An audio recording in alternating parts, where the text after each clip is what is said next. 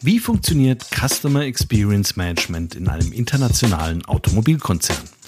Welche Tools und Techniken kommen zum Einsatz, um die Customer Journey zu gestalten? Und was für Menschen arbeiten in so einem Umfeld? Willkommen bei einer neuen Folge von CX Talks.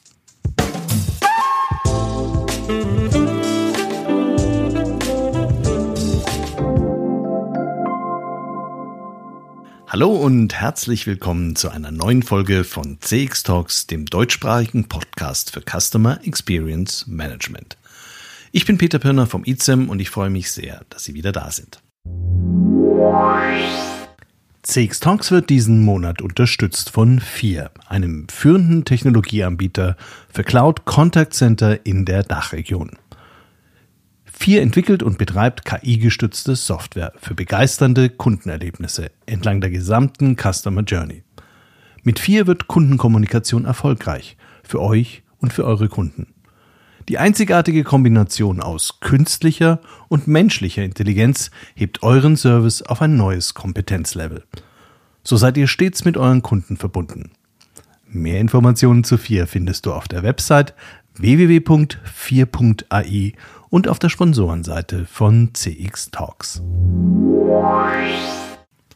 Und falls Sie zum ersten Mal CX Talks hören, abonnieren Sie uns doch am besten jetzt gleich bei Apple, Spotify, TuneIn oder YouTube.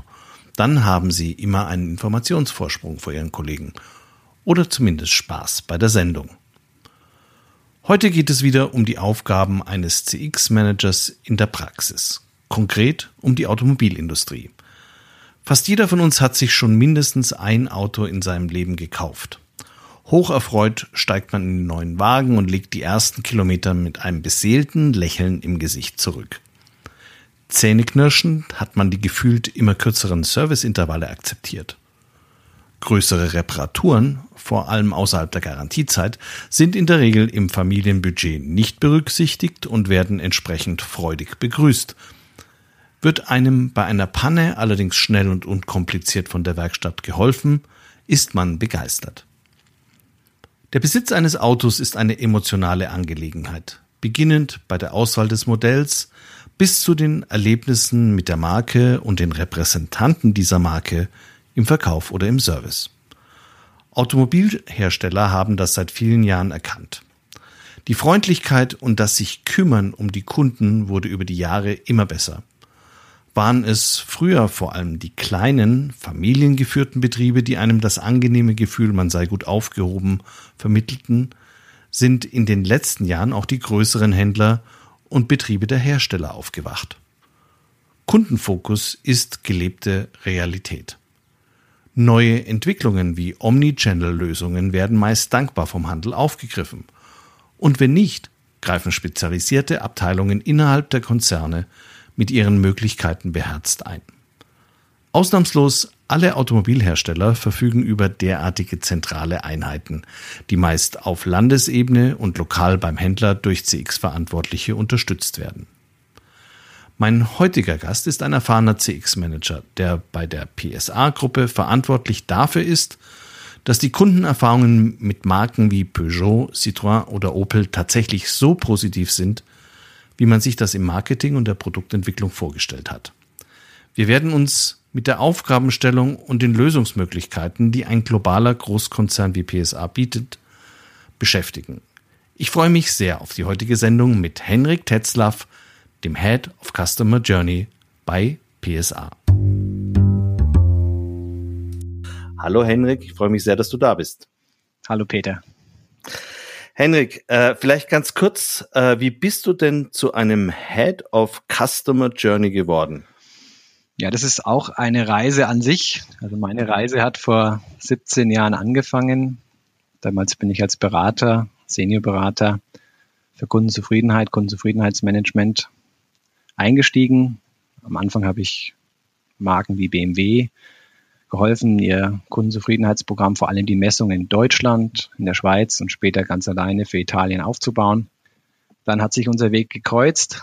Peter, da waren wir zusammen dann bei Toyota und Lexus unterwegs. Damals äh, das Customer Satisfaction und Customer Experience Programm für Lexus und Toyota in 36 wie 15 europäischen Märkten aufgebaut. Dann habe ich mal mich in die Beratung gewagt, war ich in einer kleinen, feinen Beratung in München, habe dort das Customer Experience Consulting Portfolio mit aufgebaut. Und im Juli 2016 habe ich dann ähm, Opel GM Europa, ähm, bin ich zu Opel GM Europa gekommen als Head of Customer Journey, habe dort das Team aufgebaut und seit September 2018, als dann das ein globales Customer Experience Team bei der Group PSA ähm, installiert wurde, bin ich mit meinem Team in dieses globale Customer Experience Team ähm, ja, aufgenommen mhm. worden. Äh, die Group PSA hat ja auch vor Opel bereits bestanden und die bestehen ja auch aus den Marken Peugeot, Citroën, jetzt Opel, daneben aber auch noch DS, Vauxhall und F2M. Wie groß ist denn dein Team jetzt für diese große Aufgabe und an wie vielen Standorten arbeitet ihr? Also mein Team ist, besteht aktuell aus fünf Manager, davon auch äh, drei äh, Kolleginnen, ähm, alles Senioren Mitarbeiter, also haben schon einige Erfahrungen. Drei davon sitzen in Rüsselsheim und zwei Kolleginnen in Paris. Was mir dabei wichtig ist, dass die auch ganz unterschiedliche beruflichen Background mitbringen. Der eine Kollege kommt von Porsche, der kennt sich also mit den After-Sales-Prozessen sehr gut aus. Die eine Kollegin kommt von der Deutschen Telekom, kennt sich im CRM-Bereich sehr gut aus. Eine Kollegin aus dem PCD, also aus äh, Peugeot Citroën DS, die ist sehr stark im digitalen Bereich und die andere Kollegin hat einen Marketing-Background. Und das bildet ein sehr heterogenes Team und das ist ideal. Und ich nehme jetzt mal an, dass bei den einzelnen Marken auch noch Verantwortliche existieren, die ja vorher auch schon tätig waren. und die bindet ihr dann ein? Ähm, also die Kollegen in den Marken, klar, die bestehen und die bestehen, standen vorher und die bestehen auch jetzt weiter. Und die sind auch für die Umsetzung von Customer Experience in der Marke verantwortlich. Wir als globaler Bereich, wir sind ja verantwortlich für die Definition der Kundenerlebnisse und auch für die Optimierung der Kundenerlebnisse, aber die Umsetzung erfolgt dann in der Marke. Und mein Team im Speziellen ähm, hat dabei das Mandat oder äh, und das Ziel, also die kundenzentrischen Methoden und Werkzeuge in das Unternehmen zu tragen und zu etablieren. Und das sollen dann auch die Kollegen aus den Marken mitleben. Kundenzentrische Methoden und Werkzeuge, das musst du mir jetzt doch ein bisschen erklären, was du darunter verstehst. Ja, erkläre ich dir. Also es ist so wichtig erstmal, dass wir anfangen, dass wir als ähm, Customer Journey Team gewisse Leitlinien, einen Rahmen definieren.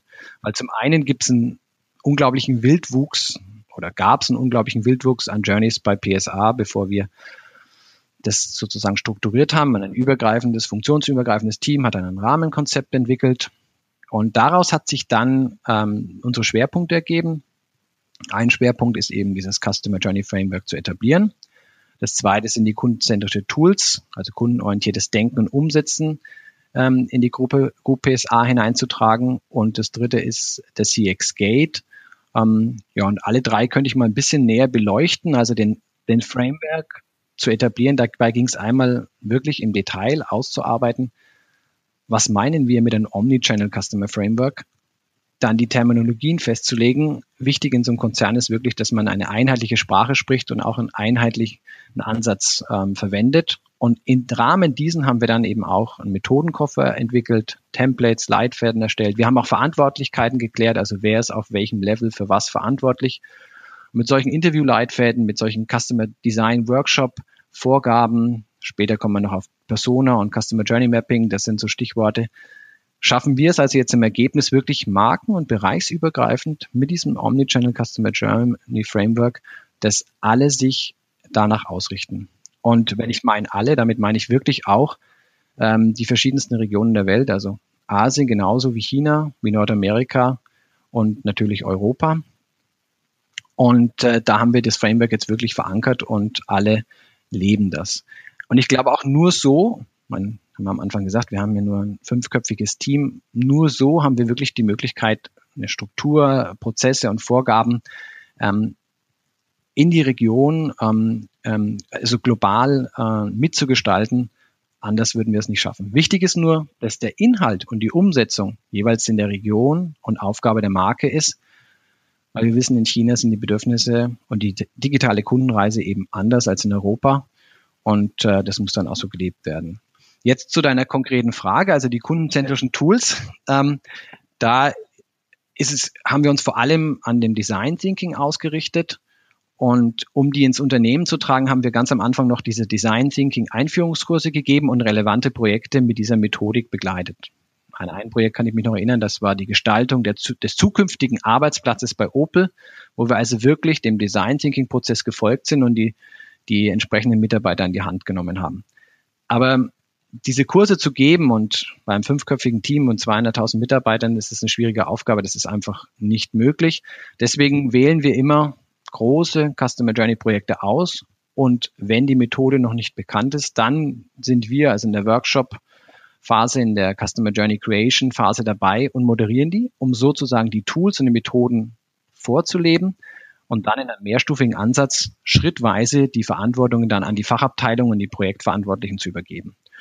Und Design Thinking an sich, und da sind wir jetzt auch sehr froh drüber, hat jetzt die PSA University übernommen und ist jetzt Teil des Digital Wow ähm, Trainingsprogrammes geworden. Digital Wow steht für ähm, Digital Way of Work. Und jetzt werden alle Manager in der PSA-Gruppe darauf trainiert, diese ähm, ja, kundenzentrischen Tools anzuwenden. Und ähm, ja, und damit eben auch kundenzentriert zu arbeiten. Und das, der letzte Punkt, aber auch, auch das ist für mich ein, ein Tool, ein, ja, wir würden sagen jetzt Governance-Instrument. Das ist das CX Gate, was zwei meiner Mitarbeiter aufgebaut und eingeführt haben, wo wir sehr stolz drauf sind. Was ist das CX Gate? Das CX Gate soll angedachte Serviceideen, Konzepte, Strategien, als auch Produktentwicklung, also alles, was der Kunde sehen, fühlen, spüren, erleben kann, soll auf Kundenorientierung und Kundennutzen überprüft werden. Das beinhaltet meistens einen zweistufigen Überprüfungsprozess, zum Beispiel für Serviceideen. Im ersten Schritt wird klar gefragt, was für einen Kundennutzen schafft das Konzept? Beziehungsweise welches Kundenproblem wird wirklich gelöst? Und da wollen wir wirklich ähm, Studien oder ähm, Erkenntnisse sehen, die belegen, da liegt ein Kundenproblem vor. Und in einem zweiten Schritt wird die eigentliche Umsetzung, das heißt es wirklich, wie konkret wird das Konzept, der Service wirklich umgesetzt, überprüft. Wir haben dann meistens eine Pilotphase und am Ende der Pilotphase erwarten wir also, dass dann Tests eingeholt werden, wirklich mit Endkunden durchgeführt werden, um ein reales Gefühl für die Umsetzung und die wirkliche Schaffung des Kundennutzens zu bekommen. Ich persönlich halte es für super powerful, also wirklich das ist ein super Instrument ähm, oder um wirklich ähm, auch ähm, mal klar, also A, beantworten wir damit klar, warum wir Dinge tun und dann auch, wie wir Dinge tun. Und darauf bin ich sehr stolz und vor allem bin ich sehr stolz, dass wir jetzt die ersten Serviceleistungen ähm, im Markt sehen, die durch unser Gate gelaufen sind. Beispielsweise das, die Tablet-Halterung ähm, im neuen äh, Citroën C4 oder Funktionen in der App, die der Kunde jetzt wahrnehmen kann.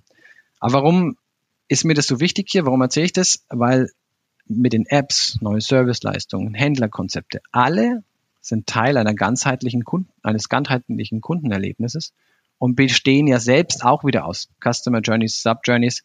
Und mit dem CX Gate haben wir jetzt nun mal ein Governance-Instrument, was auch dieses saubere Customer Journey Design wirklich einfordert. Und das ist wichtig. Also wir bilden wirklich einen Rahmen. Auf der einen Seite geben wir das Framework vor, wir sagen, wie man es anwendet, und auf der anderen Seite können wir es nachhaltig einfordern. Und das ist ähm, wirklich sehr wirkungsvoll.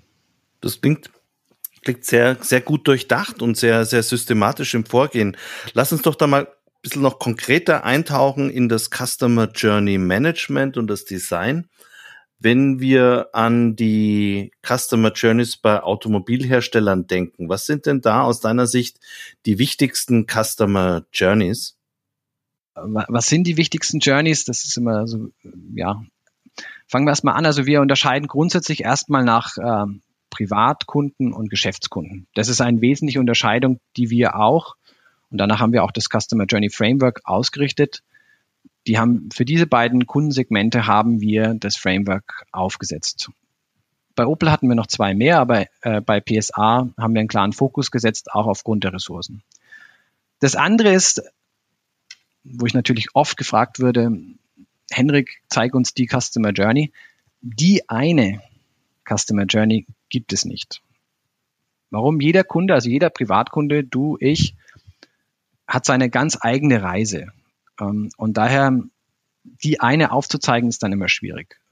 gut, aber was machen wir dann? Und jetzt kommen wir wieder ein bisschen zu der Frage, die du vorher schon gestellt hast. Wir verwenden Tools und ein Tool ist, sind die Personas, also archetypische Kundengruppen, Beispiel im Privatkundensegment, die also gleiche oder sehr ähnliche Bedürfnisse haben. Und diese Personas helfen uns also dann, ähm, die Bedürfnisse der Kunden besser zu verstehen. Und wir haben da einen dreistufigen Ansatz. Wenn es sehr schnell gehen muss, dann machen wir Ad-Hoc-Personas. Ganz schnell, sehr, sehr geringer Reifegrad. Da sitzt man einfach mit ein paar Mitarbeitern zusammen, die über die jeweilige Kundengruppe Bescheid weiß und stellen die Bedürfnisse und Wünsche der Kunden auf und leiten dann die Ad-Hoc-Personas ab. Zweit, zweiter Möglichkeit ist datenbasierte Personas. Das heißt, wir haben Marktforschung, wir haben Sigma-Milieus, wir leiten daraus eben diese datenbasierten Personas ab mittleren Reifegrads. Und die dritt, der dritte, die dritte Persona-Gruppe sind die empirische Personas. Das sind wirklich qualitative Interviews und Beobachtungen von Kunden mit einem äh, Bezug auf einen kon konkreten Kundenkontext oder in Bezug auf ein konkretes Kundenproblem. Und mit diesen Personas, das hilft uns dann, diese Kunden-Journeys oder die Customer äh, aufzustellen.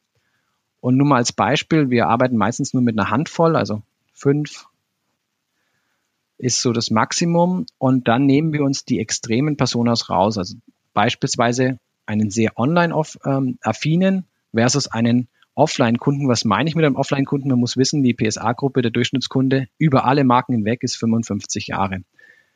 Also viele sind auch noch älter. Und die sind einfach, auch wenn sie sich immer mehr ins Online vortasten, doch noch in vielen Offline-Kanälen und Touchpoints unterwegs. Und wenn ich die beiden Gruppen jetzt, sehr online-affine wie die Digital Natives und den Offline-Kunden gegeneinander stelle, dann habe ich zwischendrin ja ganz viele Journeys. Und somit decke ich mit Extrem-Personas die Bandbreite ab. Das ist sehr zeitaufwendig, klar, weil ich muss mich immer mit den Personas auseinandersetzen und hat vielleicht auch, äh, muss regional erstellt werden. Also in China schaut das anders aus in, als in den USA, vielleicht auch lokal, aber es lohnt sich, weil der Vorteil ist, dass ich halt wirklich damit die Bedürfnisse gut für den jeweiligen Kundenkontext herausarbeiten kann. Und ich bekomme dann auch gleich die spezifischen Berührungspunkte, also die Touchpoints, die Punkte, an denen die Interaktionen zwischen Kunden und uns, das heißt also uns, heißt einmal der Hersteller, heißt das Land, heißt der Händler, eben stattfinden. Und jetzt komme ich auch so ein bisschen auf die Beantwortung deiner Fragen mit diesen, wenn wir die Kundenkontaktpunkte dann abtragen, die zum Beispiel von so zwei Extrempersonas durchlebt werden, gibt es einerseits wichtige und wenige, äh, weniger wichtige Touchpoints. Warum? Weil zum einen kommen Touchpoints bei allen Kundengruppen vor. Also da zählt die Quantität. Webseite zum Beispiel. 90 Prozent aller Kunden, wenn sie einen Neuwagen kaufen, besuchen die Webseite. Aber auf der anderen Seite gibt es eben auch Kontaktpunkte, die sind wichtiger in der Hinsicht, weil sie mehr auf die Erinnerung von einem Kunden einzahlen. Was meine ich damit? Ähm, äh, zum Beispiel die Suche oder der Vergleich eines Modells ist ein sehr wichtiger, wichtiger ähm, sind wichtige Interaktionen. Beispiel die Wartephase kann kann einen großen Einfluss auf die Erinnerung von einem Kunden nehmen. Autoübernahme ist ein großer und sehr wichtiger ähm, Interaktionspunkt, weil das das Ende ein, des Kaufprozesses darstellt. Und wenn die Übernahme gut ist, war auch der ganze Kaufprozess gut. Und klar halt auch immer, wenn Lösungen oder Probleme äh, bearbeitet werden müssen oder Lösungen für Probleme von Kunden geschaffen werden, sind das so Make-or-Break-Moment. Um jetzt nochmal konkret zu beantworten, das heißt also, es gibt viele Journeys, je nach Kundenbedürfnisse, aber wir ähm, versuchen das eben über Personas und den dann gemappten und den daraus entstehenden wichtigen Touchpoints sozusagen die Elemente entlang des Frameworks besonders zu bespielen. Wir hatten ja vor vielen Jahren damals auch gemeinsam uns so die, die, gerade auch die, die Fahrzeugübergabe, den Verkauf angeschaut gehabt in diesem großen Projekt, das wir gemeinsam gemacht hatten.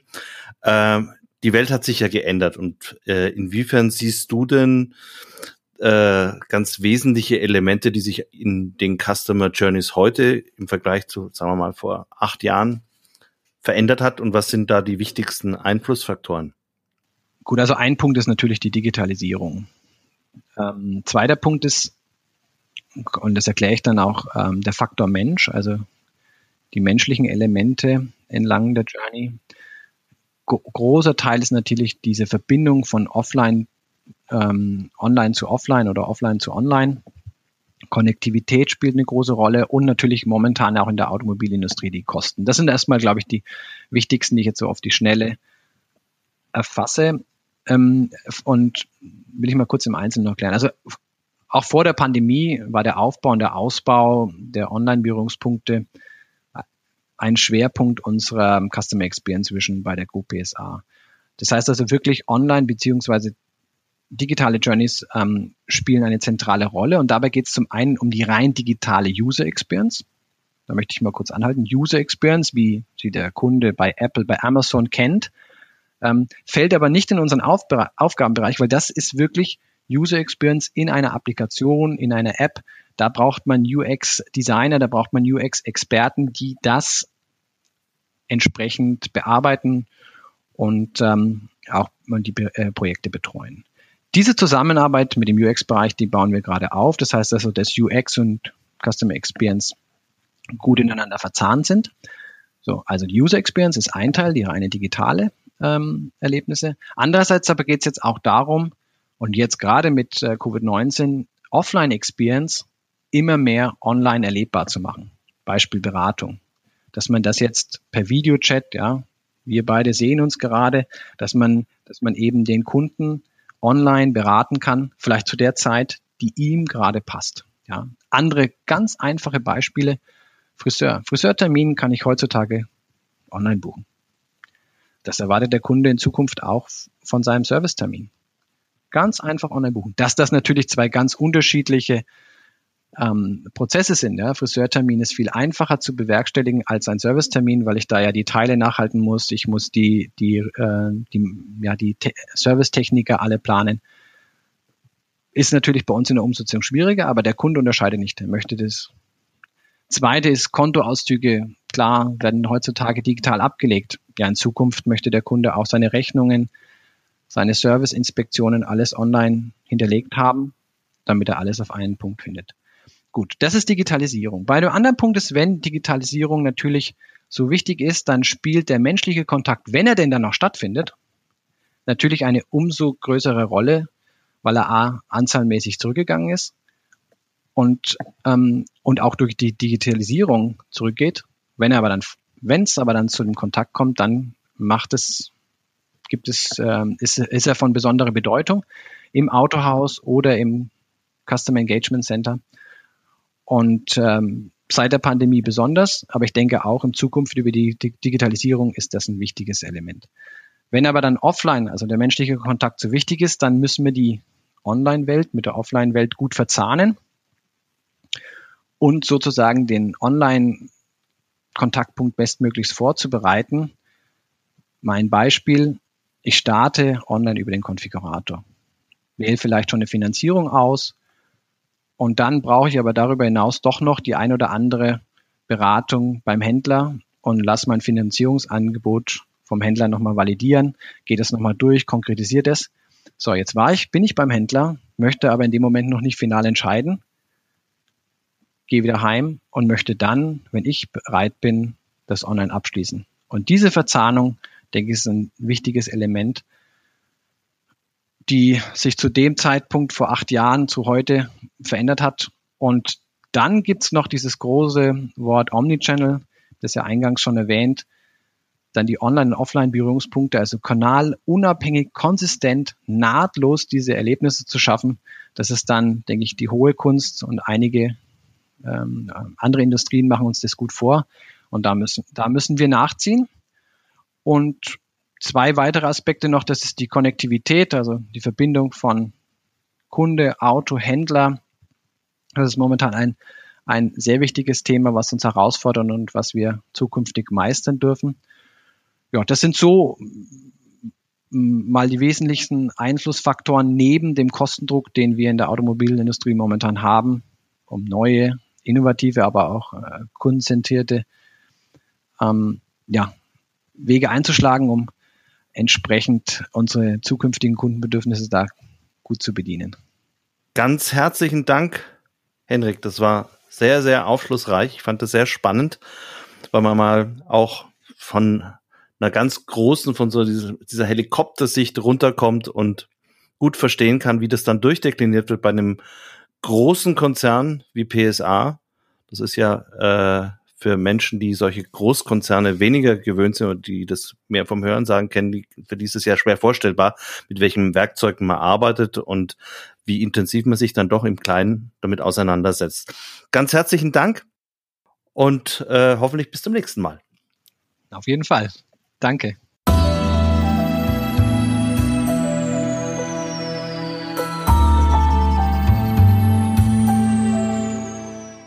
Das war Henrik Tetzlaff, Head of Customer Journey beim globalen Automobilhersteller PSA. Und damit sind wir am Ende der heutigen Episode angelangt. Sollten Sie uns bislang also noch nicht abonniert haben, ist das ein guter Zeitpunkt, es jetzt zu tun. Schließlich möchten wir Sie auch in spätestens zwei Wochen wieder als Hörer begrüßen. Bis dahin, bleiben Sie uns gewogen und besuchen Sie uns auf der Webseite des ICEM oder unter www.cx-talks.com.